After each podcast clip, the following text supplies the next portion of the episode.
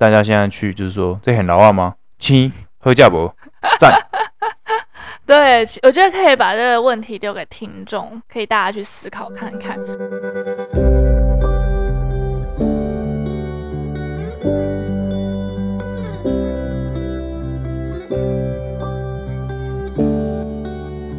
Hello，大家好，欢迎来到艾米之音。继上一次室友来跟大家分享说他从公务体系转到美商的顾问公司之后呢，收到非常多人说想要了解他确切的工作内容在做什么，还有永续之类的议题。那刚好上个月他的同事呢也有来台湾做一个小小的聚会，那他们也终于有机会见到彼此本人了。所以待会的访谈内容呢，除了会着重在海洋的永续议题之外呢，也会聊一些和海外同事相处啊，还有 NGO 的形态。那我们就先请室友跟大家打个招呼，并且简短自我介绍一下他的新身份。Hello，大家好，我是 Ian，这身份已经用了三个多月了啦。嗯，啊，就是。亚洲区的专案经理，然后我现在工作的单位是登记在美国波特兰的一个非营利组织，非政府组织，也是非营利组织。哦，真的哦？对，所以你们不只是 non-government，还有 non-profit organization。对，应该是说非营利组织代表说这个组织不是以盈利为目的，但不代表它不能收费。哦，是哦，嗯，就是他还是可以提供服务，然后收取相对应的费用，嗯、但他这个提供的服务的目的跟范围跟项目是固定的，嗯、就是要符合一定的程序跟符合一定的目标才能从事这些服务。他提供的服务是特定的特定的服务。嗯，了解。那你们公司的特定的服务是什么？严格上来讲，应该就是算顾问型的非营利组织。那非营利组织其实有很多种，可以很粗略的分成五种。第一种就是最大家最熟悉的就是办宣传活动、抗议活动，呃，我们叫 campaign 型的非营利组织。那台湾有没有一些代表的组织？嗯，比较代表就是绿色和平，但绿色和平是也是国际性的组织。OK，对，他们就会有很多。比较高调的之类的，对对对，比较高调的倡议活动。嗯，那第二种就是调查型的非营利组织，他可能他的目的就是去调查一些他有感兴趣的议题，可能比如说像人权，或是劳工剥削，或者是呃环境污染，就是一些大家可能比较不会注意到，但是需要有人去做的这种调查型。那他会针对一些事件去调查，然后再出报告。嗯，对，然后是蛮多基金会在做这些事情的啦。但这这做调查型的非营利组织跟做倡议型的非营利组织，其实大家外界看起来会很像，嗯，但差别就是差别在目的不同了。就是调查型它会比较 for 呃特定事件。有没有我们比较耳熟能详的地的组织呢？嗯，环境正义基金会它算比较属于调查型的。对。然后第三种就是学术型的基金会，有点类似智库。它的成立的这个呃非营利组织的目的，它就是为了做科学研究。那科学研究有可能可以是呃自然科学，有可能是社会科学，那就是看它是专精哪一个领域，也有可能也会同胞。嗯，比较有名的，其实很多都有跨界，但是真的要讲比较有名的，像 Pew 他自己 P E W。嗯，他就是把自己比较定义成是提供学术的一个平台，学术论坛，然后他自己也会出一些研究报告，然后他就比较少做像倡议什么，他就是比较出学术型的一些贡献。嗯，然后第四种就是像我们这种是顾问型的非营利组织，那顾问型的非营利组织基本上就是提供知识型的服务，如果是用国外的讲，就是讲 stakeholders engagement。的的这个服务，因为很多的工作，很多的商业行为，它其实是需要找对人，嗯，或者是你要找对市场，找对平台。那有时候你要跟别人说得上话的话，要透过一些管道。那有些非营利组织在这个方面是做的蛮好的。那我们是属于这种顾问型的非营利组织。OK。那第五个非营利组织是最特别，那我不知道是不是最少的，但我比较少碰到投资型的非营利组织。他的工作就是负责去找资金，然后再把资金分散出去给刚刚讲到其他的非营利组织，就是金主的一个角色。嗯，对。但他的角色就是负责去分配慈善基金会或者是一些企业界他们捐献的资金。那这会是比较大笔，通常是在国外比较常见，欧美。最后这种 NGO 他们专门就是在做资金分配的角色，所以很多时候是前面四种他们会跑来跟第五种这种嗯、呃、资金分配的 NGO 来讨论说，嗯、呃、这几年的议题啊或者是什么东西，然后有有哪里有经费，因为 NGO 要养人嘛，然后要做活动也是需要资金，那不可能大家都做义工啊。对，确实。OK，所以上一集你有跟大家分享说，就是大家可能想到 NGO 啊，或者是 NPO，可能会以为说他是不是就是做慈善，然后钱很少等等的。那你要不要来帮大家破解一下这个迷思？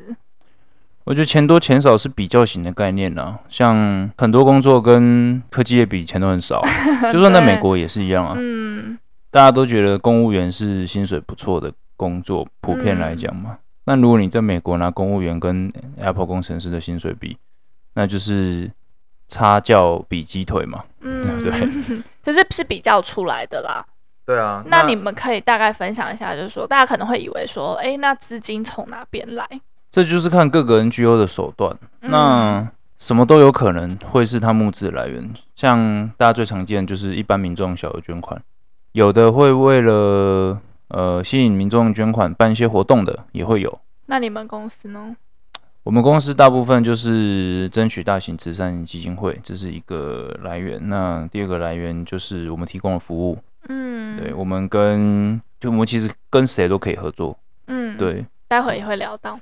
对，不管是跟一般的公司，还是政府，还是其他的 NGO，我们都可以合作。那会看合作的项目内容来提供报价，然后再来。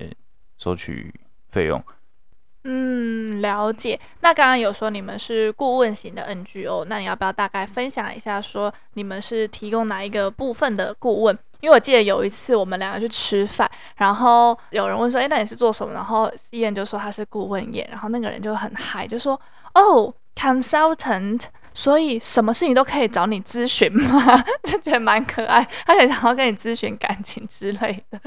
所以你们是提供哪一个方面的顾问服务？顾问业有超级多种类了，现在几乎什么东西都可以算是顾问业的守备范围了。我先讲我们，然后我再讲其他顾问。嗯。好啊，我们是做永续海洋，那主要是做海鲜水产品的顾问。那可能大家会觉得这到底在顾问什么？永续海洋有什么好顾问的？嗯、其实环境议题在国外已经是一个非常严重的议题了。大家如果有关心的话，嗯，有很多太平洋岛国的总统，然后他们在联合国大会都有出来宣布说，他们的国家可能在二零三零年的时候，百分之八十的国土都会没入海洋，甚至也有一些国家在讨论说，是不是呃这些气候难民。要被纽西兰啊，或者是澳洲啊这些大大洋洲的国家来接济，嗯，然后这是一个环境的气候问题嘛。那其他像我们也很关注的水产品的问题，永续海鲜嘛，大家过去几十年来超捕滥捕，然后或是一些不永续、没有符合生态的捕捞方法，或者是大家已经太习惯这种。呃，低成本的捕捞方式，然后让整个产业是没有办法升级的，所以造成它没有办法永续。嗯，种种原因啊，还有甚至有些鱼种它可能本身就生育率比较差，所以在大家狂吃猛吃的这种习惯，嗯，长期以来它就会濒临绝种。那我们的工作就会包含到很多层面，比如说做科学的评估。就是这个 species 是什么？哦，这个物种它本身的健康程度够不够高？海里面这个鱼够不够多？嗯，然后还有，嗯，我们的捕捞行为是不是可以追溯？是不是透明？就是我们到底知道我们捕了多少鱼吗？嗯，我们有多少鱼从这一片海里被捞起来？如果你没有这些数据的话，你就谈不上第三个要讲的管理。嗯，没有资料没办法管理。那第三个就是好，我们有以上的资料了，有种群的健康度，有这个大家每年都捕多少鱼。那再来就是管理，要怎么去管理，怎么去制定捕捞的策略。那这个又有很多种区域型的策略、国家型的策略，甚至是区域型的策略。区域型，比如说。呃，环太平洋，比如说环大西洋，比如说环这个印度洋，嗯，每一个洋它现在国际上有它特别的一种分类，根据不同的鱼种跟区域，叫做区域渔业组织，它是一种国际组织。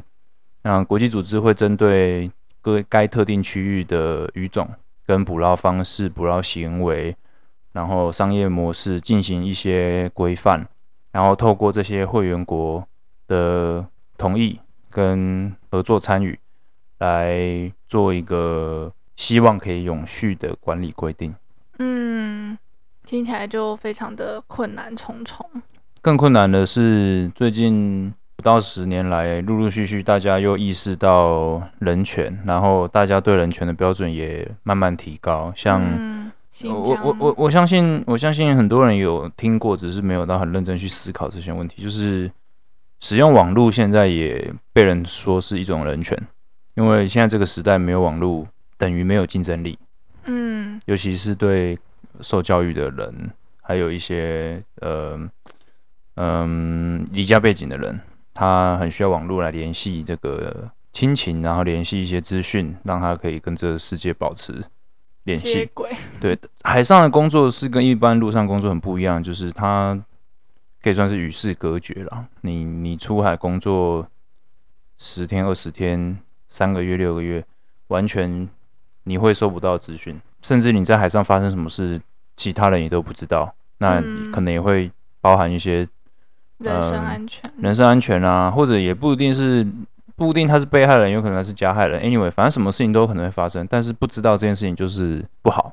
但也不一定只能靠网际网络了，当然你透过一些简讯啊或者是什么都可以联系得到。只是现在大家比较主流的意见是提倡，呃，网际网路可以普及到船上，但这要钱嘛。嗯。但要钱就是需要思考怎么做，你要谁买单，对不对？嗯。大家出去捕鱼的，大家不是去海上滑抖音的，变成人权、劳工的问题、工作环境的问题、住宿环境的问题。现在也都会被大家提出来讨论，它就是除了生态议题之外，算是最近又被提出来讨论的话题。那也是在我们工作的项目里面。嗯，了解。那所以你们确切的提供的协助是什么？就是协助装那个网路吗？还是我们希望是可以帮助在从事渔业、呃，从事水产品业的这些从业者、政府官员，他们在推动。永续渔业、永续海洋的过程中，会有一些困难。比如说，拿刚刚的例子好了，他们想要在船上来装类似 WiFi 或者是类似摄影机，因为他们要有摄影机拍渔获，或者是来让船上的工作环境变得透明等等等。这是一个例子啦，就是我们可以跟他们分享国外的某些公司他们成功的案例，我们可以协调。在这个世界上有在研发这些硬体项目的厂商，其实有点像是辅导他们，让他们知道说这世界上有其他什么人在做这些事情，然后程度是做怎么样，你们有哪些选择？嗯，这是一个。然后很很多这这个很难讲得完。再来就是你们有没有需要做这些事情？法规有没有规定你们要做这些事情？因为要不要做这件事情，不是有人出来说，我觉得政府要做，政府就要做。这世界不是这样运作的啊，这世界一定就是，要么就是你做这些事情，你鱼会卖的比较好，要不然就是法律规定一定要做，那大家就会做。嗯，不然其实他们可能会觉得说，我好好的，我干嘛要去多花这个预算啊？或者是我为什么要做一些改变？你永不永续到底干我什么事？大家想要生存。对，所以永续这个东西变得很残酷，就是生态永续跟经济永续有时候是冲突的。你说生态永续跟什么？经济永续。Oh, OK，就是我为了做。这些生态永续，我投资的这些成本，我靠抓鱼我赚不回来。嗯，那变成我的投入直接先没有。我为了做永续，做到我干脆收起来不要做，我做到赔钱，嗯，这就不合理嘛。所以永续是要在大家可负担、可接受的前提下面来做永续，它会没办法那么快，但它可以让大家都活得下去。嗯。那回归到我们最刚开始的问题，所以永续这个东西，我觉得应该很多听众会跟我一样，就觉得这个东西这个词非常的遥远。所以我们为什么要做永续？跟做永续的意义是什么？做永续的意义就是希望我们的后代住在比现在更好的地球。嗯，但是你很难拿着这个东西去跟渔民或者是可能水产公司的人说永续这个概念，它。起初还是来自于比较激进的环保团体跟非常具有呃环保意识的人民，呃，有这个想法，有这个诉求，说我想要对环境没有伤害、对人没有伤害的产品。嗯，就像有人他就会突然想吃素，因为他不想要对环境有伤害。或有机的东西，或使用有机的产品。所以永续这种东西，它最强的力量其实是来自于民众的意识。当全世界的人都想要。这个东西永续的时候，那大家就会开始想办法来促进这件事情成功。那其实这世界上要达成一些很厉害的事情，你还是脱不了需要钱。对，所以我们的现在的做法就是透过市场的机制，就是我们辅导这些水产公司跟渔民做永续，但是我们也希望他赚得到钱。在这个前提下面。我们来帮他们思考，来帮他们想，怎么样是可以兼顾这两个的目标，来发展永续的策略。但要讲很细的话，会讲很久，所以我们大概就是在做这种事情。嗯，对，了解。所以你刚刚有提到一个很重要的观念，就是他必须要从可能大众的意识下去推。我们就是变成说，如果说大众有这个意识，我们抵制，例如说没有某一个商标，或者是没有。永续的产品的时候，他们自然而然就会想要去做这件事情，不然他们的渔获就销售不出去嘛。那现在就是有面临这样子的问题嘛，因为大部分渔民还是销售给欧美国家。嗯，对，其实欧美国家消费习惯比较单纯，就是去超级市场。那他要怎么知道这个东西有没有永续？他只能看包装。嗯，包装上面会有一些标章，会有一些说明，会有一些广告。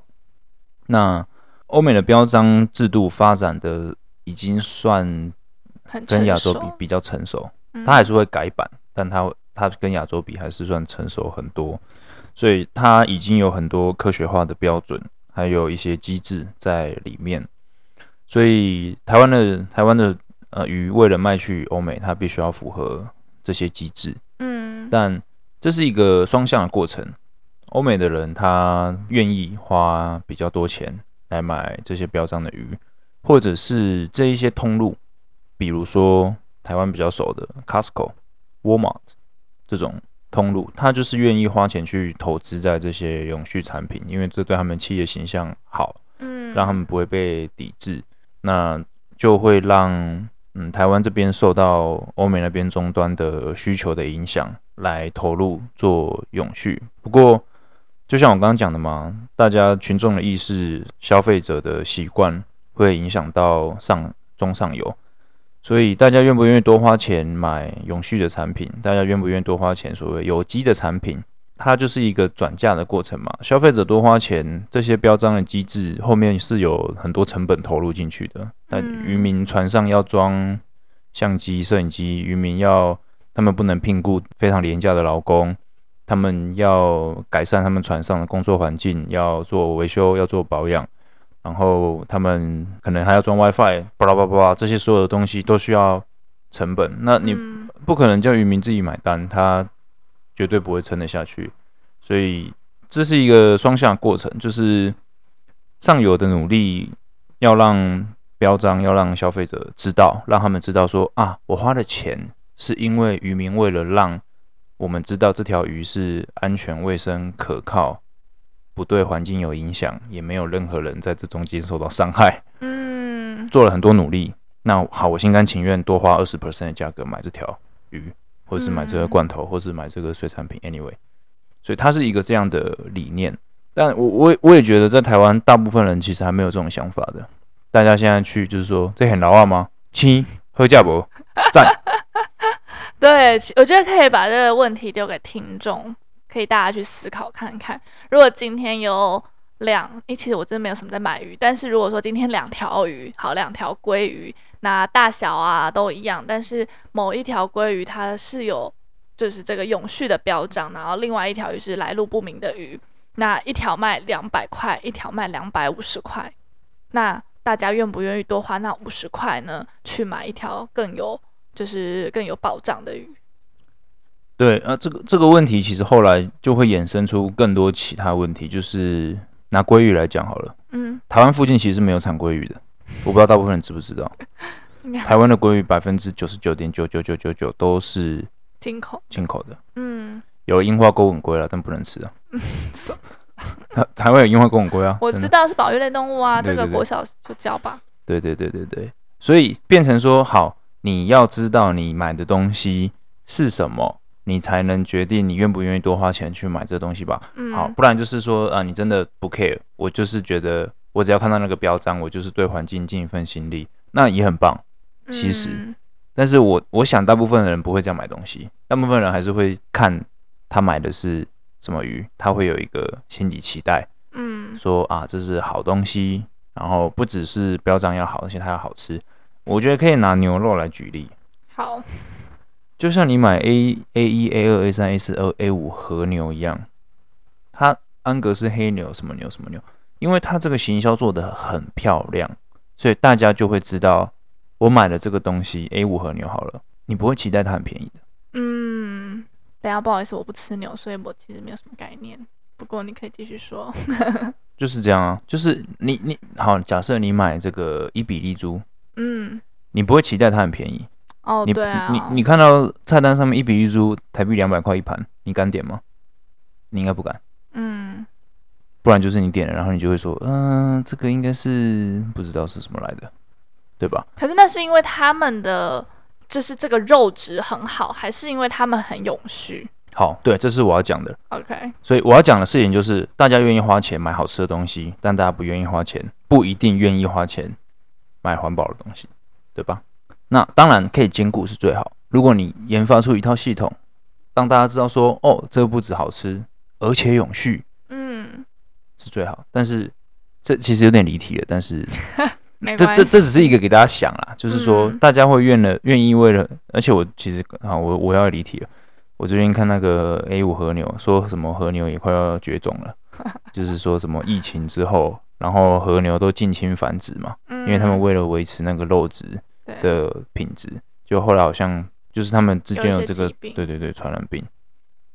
好，离题没关系，回去讲。好了，就是说这个 标章的评级，我觉得也许也许标章的那个公司那个 NGO，它除了考虑永续之外，它可能也可以考虑一下美味程度，或者是鱼本身的品质。来做个分级，让大家更好容易识别。那你可以跟大家分享一下有什么就是海水产的那个标章吗？让我们就算听众也许真的很有热情，然后是他就算没有认真去做研究，但是他听了你这一集，也许他在挑选海鲜的时候，他就会认真看一下有没有这个标章。是 MSC 吗？MSC 是国际上现在比较通用的标章。嗯，但。Unfortunately，台湾没有。台湾大部分的通路还没有承诺要使用这个标章的产品，所以其实，在台湾不容易找到。OK，那大家就是还是挑选自己喜欢的海产了。但如果大家有去国外的话，可以看一下，它就是一个蓝色的，然后有一条鱼。嗯，了解。不过你之前是不是有跟我说，就是麦当劳是不是也现在的那个麦香鱼？嗯，国外的麦当劳。嗯，台湾也没有。也是要用 MSC 的标章的鱼。对，鳕鱼吧。那我想要问一下，就是其实你这个职位在台湾的这个职位，其实前面已经换过非常多人，然后前面的人大家可能都做不到多久，就可能就会离职，因为真的非常的不容易。然后你做到现在，应该也觉得非常的不容易。那我之前就很好奇，就是说为什么你的公司从来没有放弃过台湾，就是一定要有人在台湾做？因为台湾很会捕鱼啊。就是台湾在就是海洋这个部分是占非常重要的位置。台湾的远洋渔船的数量在世界应该是数一数二的。这么厉害？嗯，数量啊，渔获量至少也是前十，前前十一定有，不然没有前五，因为要看什么鱼啦。所以我们的渔民很会捕鱼。没错，呃，但同时这个这个也是有一个历史渊源的。好啊，你分享一下。就是日本人他们有这个渔船上面的技术，然后后来带到台湾来，然后互相学习，所以其实日本、韩国、台湾都很会捕鱼。嗯嗯，那台湾人又特别吃苦耐劳，跑特别远，所以就捕捞越多，他就卖越多啊。以前是这样，嗯，现在开始有限制捕捞的额度，嗯，对，了解。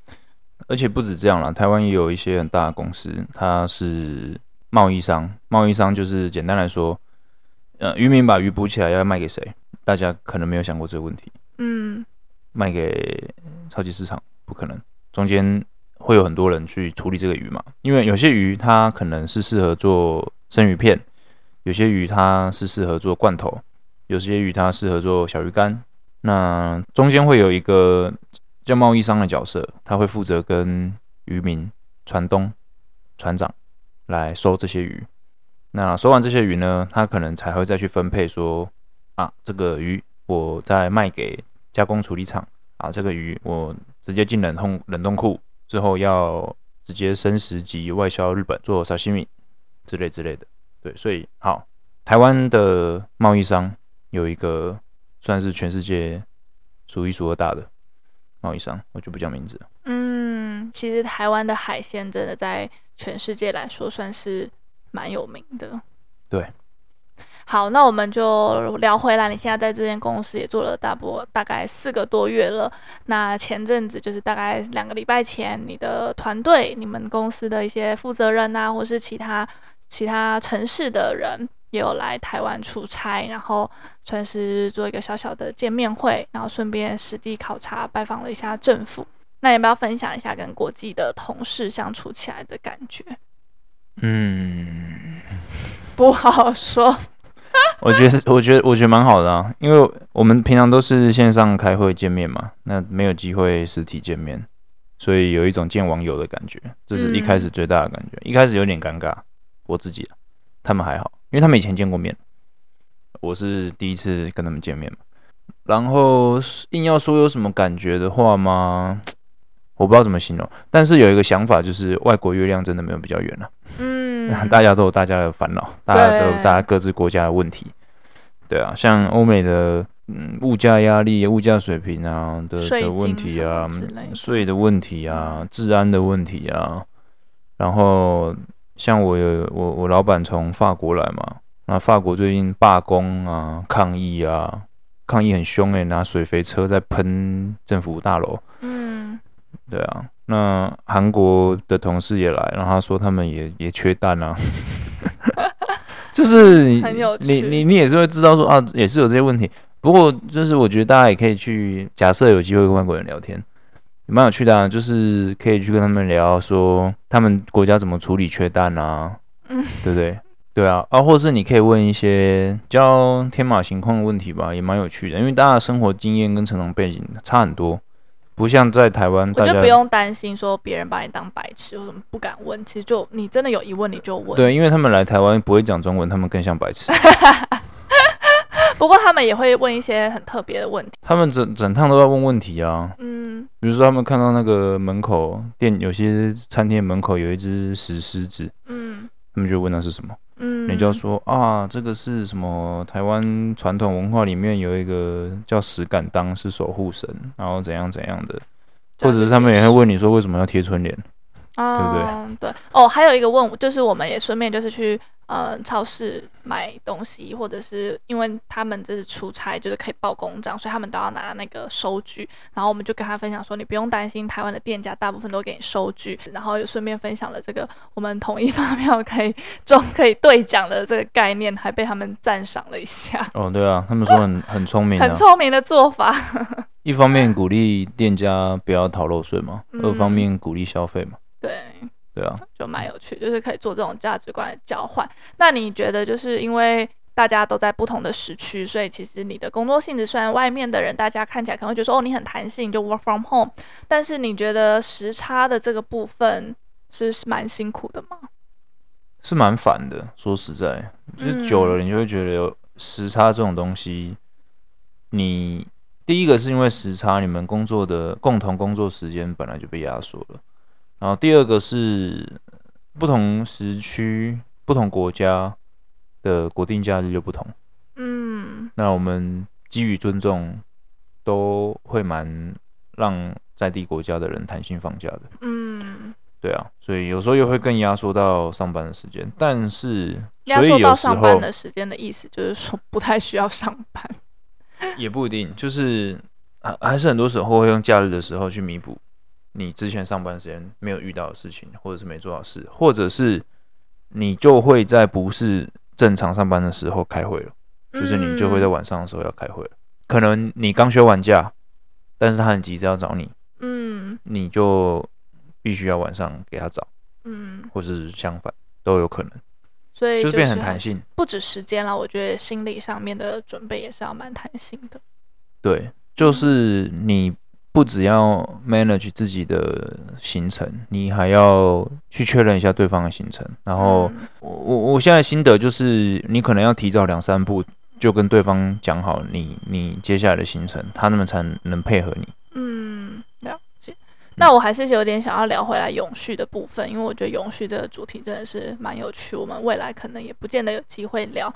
那除了我们刚刚分享过的海鲜的永续，其实社会上一直不不同领域还是有很多人也不断的在推永续这个部分，像可能咖啡豆啊，因为最近接触咖啡豆，那咖啡豆可能它也会有一些标章，就是去讲它的永续。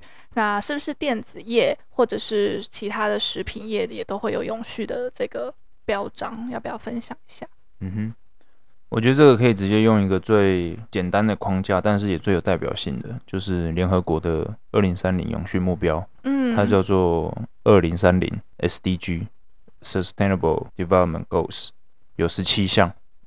那这十七项都是呃永续的内容，包含说消除贫穷、有干净的水源、永续海洋、永续森林、消除歧视。合理的工作，它叫 decent，反正嗯，不错，良好的工作环境，嗯，种种十七项，但是这十七项不一定每个产业都需要做到这十七项，因为像我们海洋呢就不用管森林嘛，嗯，对啊，很直接，或者是比如说海洋从业者，尤其在船上工作者，本来就比较少女生，几乎算是没有，那就没有什么性别歧视，嗯，对对对，那。在这个框架下面，这个十七项的永续目标，各行各业发展出了自己的体系跟架构，但是基本上就是往这个方向努力的。那也包含气候变迁，这个就非常复杂，然后各国的脚步也不一样。因为大家都知道，比如说欧盟，它通常对环境是比较重视的，它走在比较前面。他们就会开始提什么碳交易、碳权，它就是对于气候变迁的永续。那之前这个新疆棉花事件，说剥削人权、呃剥削劳工这种，就是消除歧视跟友善工作环境，就是类似这种解决问题、解决这种问题。那我们就主要就是永续海洋，永续海洋里面又有很多子项目，嗯，所以。你讲的没有错啊，就是各行各业，甚至政府，他们现在都会需要对于永续、永续目标来制定政策，然后做执行。那我觉得，就是政府的政策归政策，我觉得人民的意识也是需要被建立起来的。那当然，就像我们前面说的，其实欧美国家对于永续啊、环保这个这个概念，我真的不太清楚他们到底为什么就很有这样子的意识。那你觉得我们可以怎么从生活当中建立起来，我觉得不用特别去觉得欧美好像真的比较有这个意识。我觉得还是要先肯定一下，台湾其实在做永续，尤其是环保，嗯，是非常成功的一个地方。大家不能只看结果了，要看改变的过程。比如说吸管，哦，对，塑胶，比如说塑胶袋。我记得我小时候，大家都是塑胶袋免费零元，大家狂从商店拿，不用钱。嗯，现在后来开始收费，后来有些店直接不给，对，然后你就要拿自己袋子去装。大部分的人现在可能也都有习惯带购物袋了，我想是这样。其实这个改变是有感的，然后回收也是一样。小时候还小时候都随便乱丢，甚至还是说垃圾不落地，然后黑垃圾什么。台湾垃圾回收率是非常好的。我们住在美国，他们垃圾的回收算是有点自由行政，嗯，对吧？他们一般垃圾是用黑色塑料袋装起来，然后回收垃圾是用透明的。我不懂为什么要这样，应该要相反才对。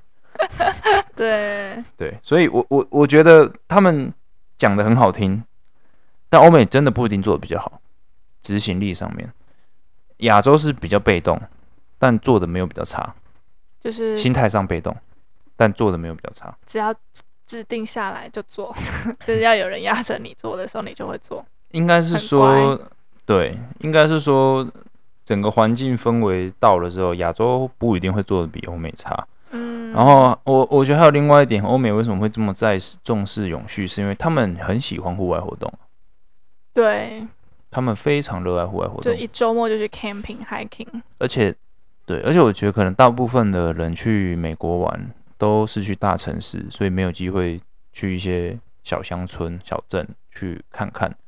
但他们的小镇其实很美，是，对，很美之外是生活机能不太好的。他们、真的是会没有网络，或者是就是真的人烟稀少到一个不行。他们就是真的只能去户外活做活动来当他们的消遣娱乐，种种花、种种草。嗯这种东西，所以当大家讲到永续啊、环保啊，他们自然而然就会觉得很重要。但是台湾人会觉得离我们好远了。对，对，就是我觉得会有这种感觉，因为我们人口密集，然后生活形态不一样，在意的东西不一样。嗯，这是我的想法。嗯，不，就是只是我的想法啦。嗯，这个不会有答案的。但就是。希望大家听完这集呀、啊，就也可以跟我们分享看看，说，哎，你平常会不会做一些可能回收啊，或者做一些永续的活动？那如果说没有的话呢，也可以从这集之后可以想想看，说，哎，平常可以透过什么样子的方式来让这个地球可以减缓它的对啊 伤害。我最后想分享最后一个观念，就是在推动永续的过程之中，我们想要做的其实不是不是抓战犯，嗯，因为。大家都是从这个地球上获取资源，然后生存下去的人。那地球现在变坏，然后或者是有人现在受到压迫、贫穷、饥饿，这些有时候是背后的问题是很复杂，然后不会是只有一个人或者是只有一个产业的问题。所以我觉得，与其指责是谁的问题，更应该去关心这个议题之外，可以想想看，大家可以做什么事情。就是从生活当中就一点一滴建立起来。其实很多人都会说啊，反正做了，可是别人就是我，哎，他是怎么讲？就是大家可能会觉得我不做，其他人也会做。对对对对，就是大家可能会觉得有这种就是侥幸的心态，就可能就说啊，反正哎呦，环境就已经这样了啦，我就算就是少我一多我一根叉子，或者是多我一个免洗筷，也不会怎么样的那种感觉。对啊，但这就是像你去投票一样。嗯，对不对？反正谁谁谁一定会上啦，我去不去投都没有关系。但有时候就是有关系。嗯，对啊，我觉得这个就是民主社会可贵的一点啊，就是每个人的意见都同等重要，所以每个人的努力也是同等重要。嗯，所以大家如果多关心一点，多做一点，也许就会不一样。嗯，OK，非常感谢你的分享，希望这集大家会喜欢。艾米之音就在这边收尾了。如果你喜欢这集的分享的话呢，可以把这集分享给可能会有兴趣的人，也欢迎帮我五星好评加留言。那我们下集再见喽，拜拜。